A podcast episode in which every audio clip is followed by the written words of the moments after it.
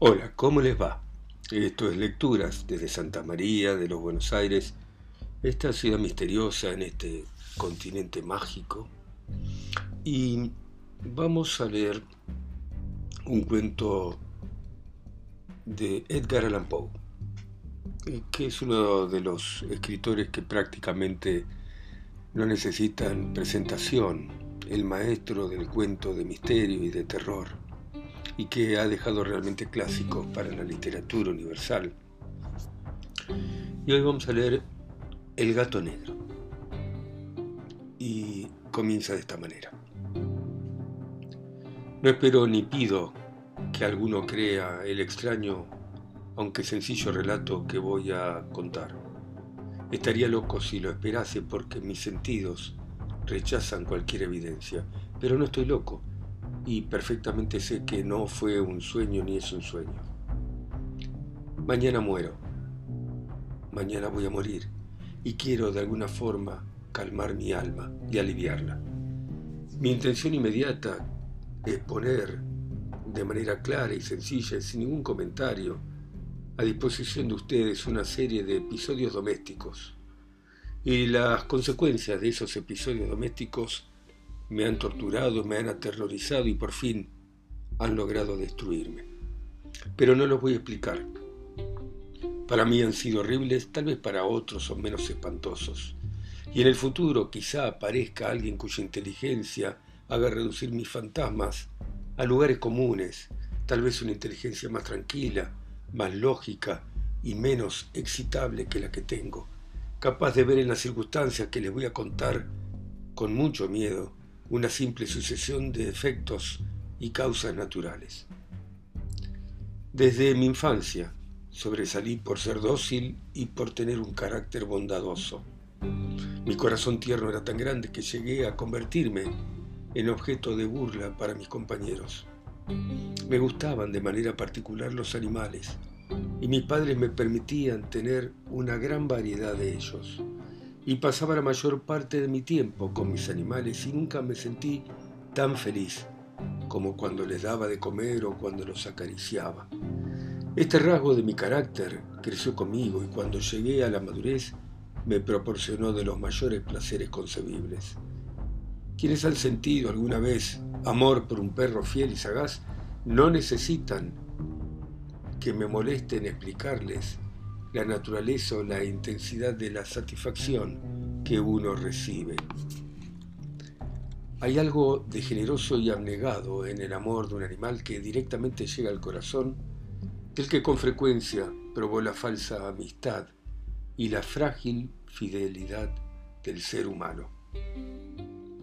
Me casé joven y tuve la alegría de que mi mujer compartiera mi preferencia por los animales. Cuando me dijo que le gustaban los animales domésticos, no perdió ocasión para buscarle los más agradables. Tuvimos pájaros, un hermoso perro, conejos, un mono pequeño, peces de colores y un gato. El gato era un animal hermoso, grande, completamente negro, de una inteligencia increíble. Cuando se refería a su inteligencia a mi mujer, que en el fondo era supersticiosa, frecuentemente hablaba de la antigua creencia popular de que los gatos negros eran brujas disfrazadas. La realidad es que no quiero decir que esto lo creyera en serio y solo cuento el asunto porque lo acabo de recordar. Pluto, así se llamaba el gato, era mi favorito y mi compañero. Yo solo le daba de comer y él en casa me seguía por todas partes. Incluso me resultaba difícil impedir que me siguiera cuando salía a la calle. Fuimos amigos muchos años y en el transcurso de ellos mi temperamento y mi carácter, tal vez por causa de la intemperancia, y me pongo realmente colorado al confesarlo, se habían alterado radicalmente. Día a día me fui poniendo más irritable, más malhumorado y más indiferente hacia los sentimientos ajenos. Llegué incluso a usar palabras duras con mi mujer, hasta terminé recurriendo a la violencia física, por supuesto. Todo el mundo se dio cuenta del cambio de mi carácter, incluso los animales. Sin embargo, hacia Pluto sentía el suficiente respeto como para no maltratarlo, cosa que hacía con los monos, con los conejos y hasta con el perro, cuando por casualidad o por afecto se cruzaban en mi camino. Pero mi circunstancia empeoraba. ¿Qué enfermedad se puede comparar con el alcohol?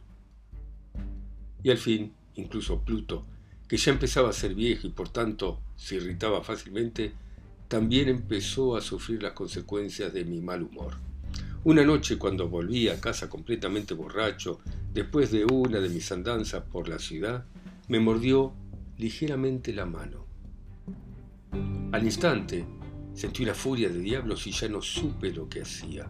Fue como si la raíz de mi alma se separara de golpe de mi cuerpo y una maldad diabólica inventada por el alcohol me estremeció. Saqué del bolsillo el chaleco un cortaplumas, lo abrí mientras sujetaba al pobre animal por el pescuezo y deliberadamente le arranqué un ojo.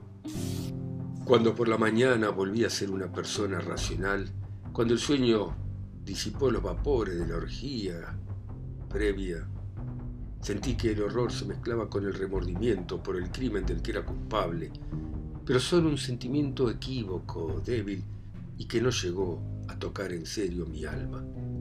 Otra vez me hundí en los excesos y ahogué en vino los recuerdos de lo que había ocurrido. El gato mientras tanto mejoraba lentamente. La cuenca del ojo perdido presentaba un aspecto horrible, pero el animal ya no sufría. Se paseaba como de costumbre por la casa, aunque, como se puede imaginar, cada vez que me veía huía espantado. Me quedaba bastante de mi antigua forma de ser para sentirme agraviado por la evidente antipatía que el gato tenía hacia mí, tanto mayor, porque me había querido demasiado. Pero ese sentimiento pronto dio paso a la irritación. Y entonces, para mi derrota final, se presentó el espíritu de la perversidad.